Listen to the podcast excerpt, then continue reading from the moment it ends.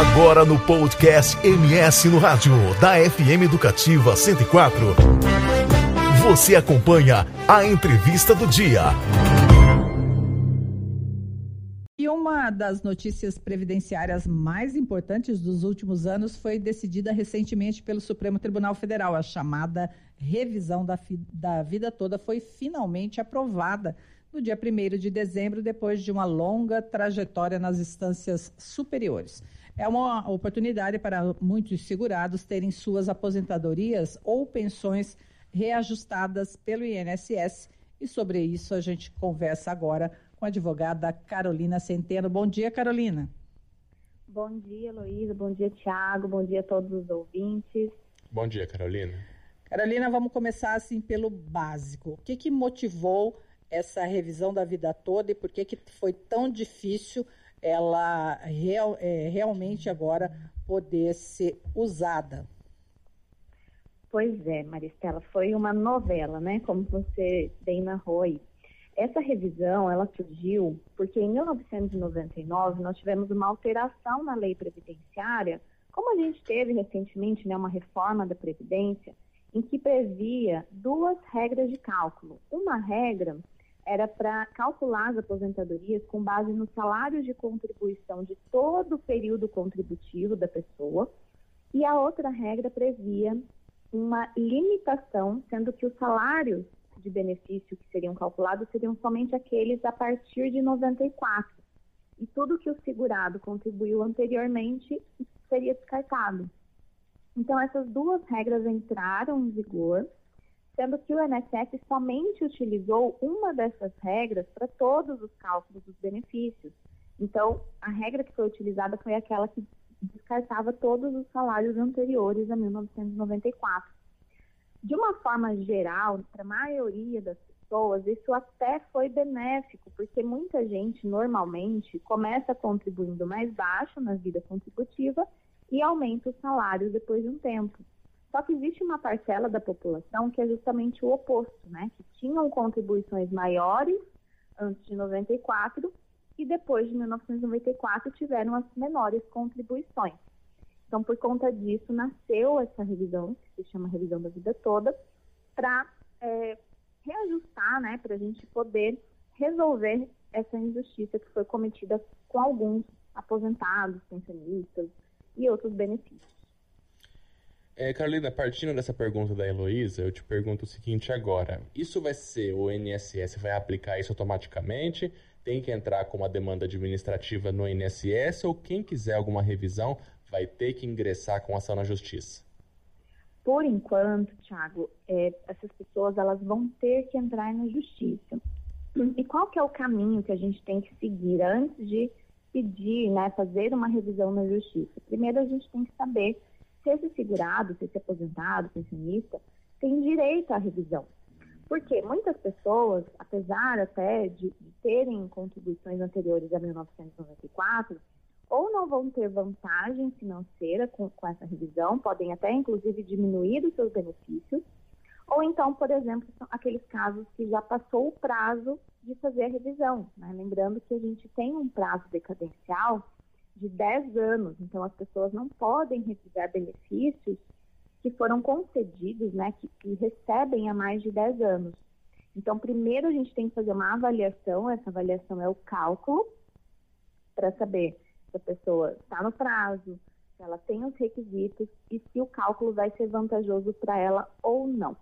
Depois dessa análise, desse cálculo, aí sim que no momento, até o momento, a gente precisa entrar na justiça. Não há nenhuma previsão, nem na decisão do Supremo, nem na lei, de que o INSS tenha que fazer isso administrativamente. Então, a princípio, todo mundo precisa dessa demanda judicial. Agora, Carolina, é, o que a gente escuta é, falar é que, assim, é, não é todo mundo, tem que prestar é, atenção, é, e aí necessariamente tem que ter o auxílio né, de um advogado para saber se compensa né, é, essa questão, porque falam até na possibilidade do, do benefício diminuir. Isso é possível? Pois é, é, é possível diminuir o benefício em alguns casos, se for mal feita a revisão, né? Se a pessoa não souber realmente fazer o cálculo. Mas quando isso é feito de, da forma correta, ou seja, faz o cálculo com um especialista, entra na justiça com um especialista, não tem esse, não corre esse risco, porque você não vai entrar na justiça para pedir para um benefício ser revisado para menor. Por isso que tem que passar por essa fase antes, né, de fazer o cálculo, de avaliar. Então, na nossa experiência de cálculos, como a gente faz bastante cálculos todos os dias, de revisão da vida toda, a gente percebe que cerca de 30% dos segurados que nos procuram para fazer esse cálculo vão ter direito. E aí, os 70% que não tem direito, a gente não vai fazer o pedido, ele vai continuar recebendo o valor que ele já recebe, sem ter prejuízo também. Mas esse cuidado, se ele não for tomado no início, pode sim até acontecer do, do segurado ter o benefício reduzido. Carolina, o que, que os aposentados que estão vivendo esse assunto, o que, que eles têm que prestar muita atenção? E outra coisa, tem um chamado prazo de decadência para poder exercer esse direito? Sim, tem que chamar, tem, tem que tomar muita atenção, né, muito cuidado com o prazo de entrar, porque às vezes a pessoa até tem direito, mas perdeu o prazo e não tem o que fazer. A gente vê muitos casos que são muito tristes, que a pessoa não sabia, né, perdeu, é, é, deixou passar o, o, tempo. Então, o que, que você tem que fazer? Avalie qual foi a data que você passou a receber o seu benefício. Por que, que receber o benefício, não o dia que você pediu? Porque o INSS, muitas vezes, você pede o benefício num dia e ele demora para conceder o benefício, às vezes demora dias, meses, né? Então você tem que olhar no, no seu INSS, na, na, carta de concessão que saiu o seu benefício, quando que ele foi concedido e quando que você passou a receber esse benefício. O prazo para dar entrada na ação são de 10 anos. Ele vence, na realidade, no mês subsequente aos 10 anos depois de você receber o primeiro pagamento. Então, é praticamente 10 anos e um mês o prazo para você entrar. Passado esse tempo, se você não pediu a revisão durante esses 10 anos e um mês, né, no mês seguinte, você perde o direito, não tem o que fazer, infelizmente, a decadência vai ser aplicada. Então, o primeiro cuidado, o primeiro e maior cuidado é esse, não deixar passar o seu prazo para você não perder o direito.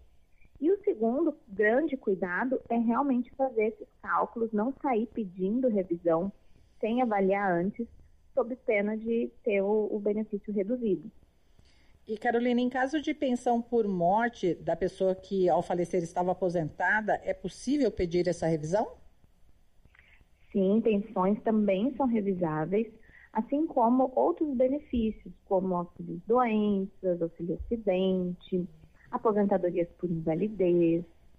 É, todos os benefícios, na realidade, com exceção do salário maternidade podem ser revistos, até aqueles que você já não recebe mais.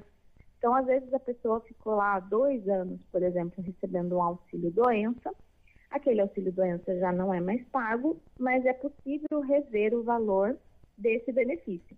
Então, sim, é cabível para praticamente todos os benefícios pagos pelo INSS. Carolina, para a gente encerrar, chegou uma pergunta aqui do João, mandou aqui para o nosso WhatsApp, que é o 993331047. Diz o seguinte, ó, me aposentei depois de 2019.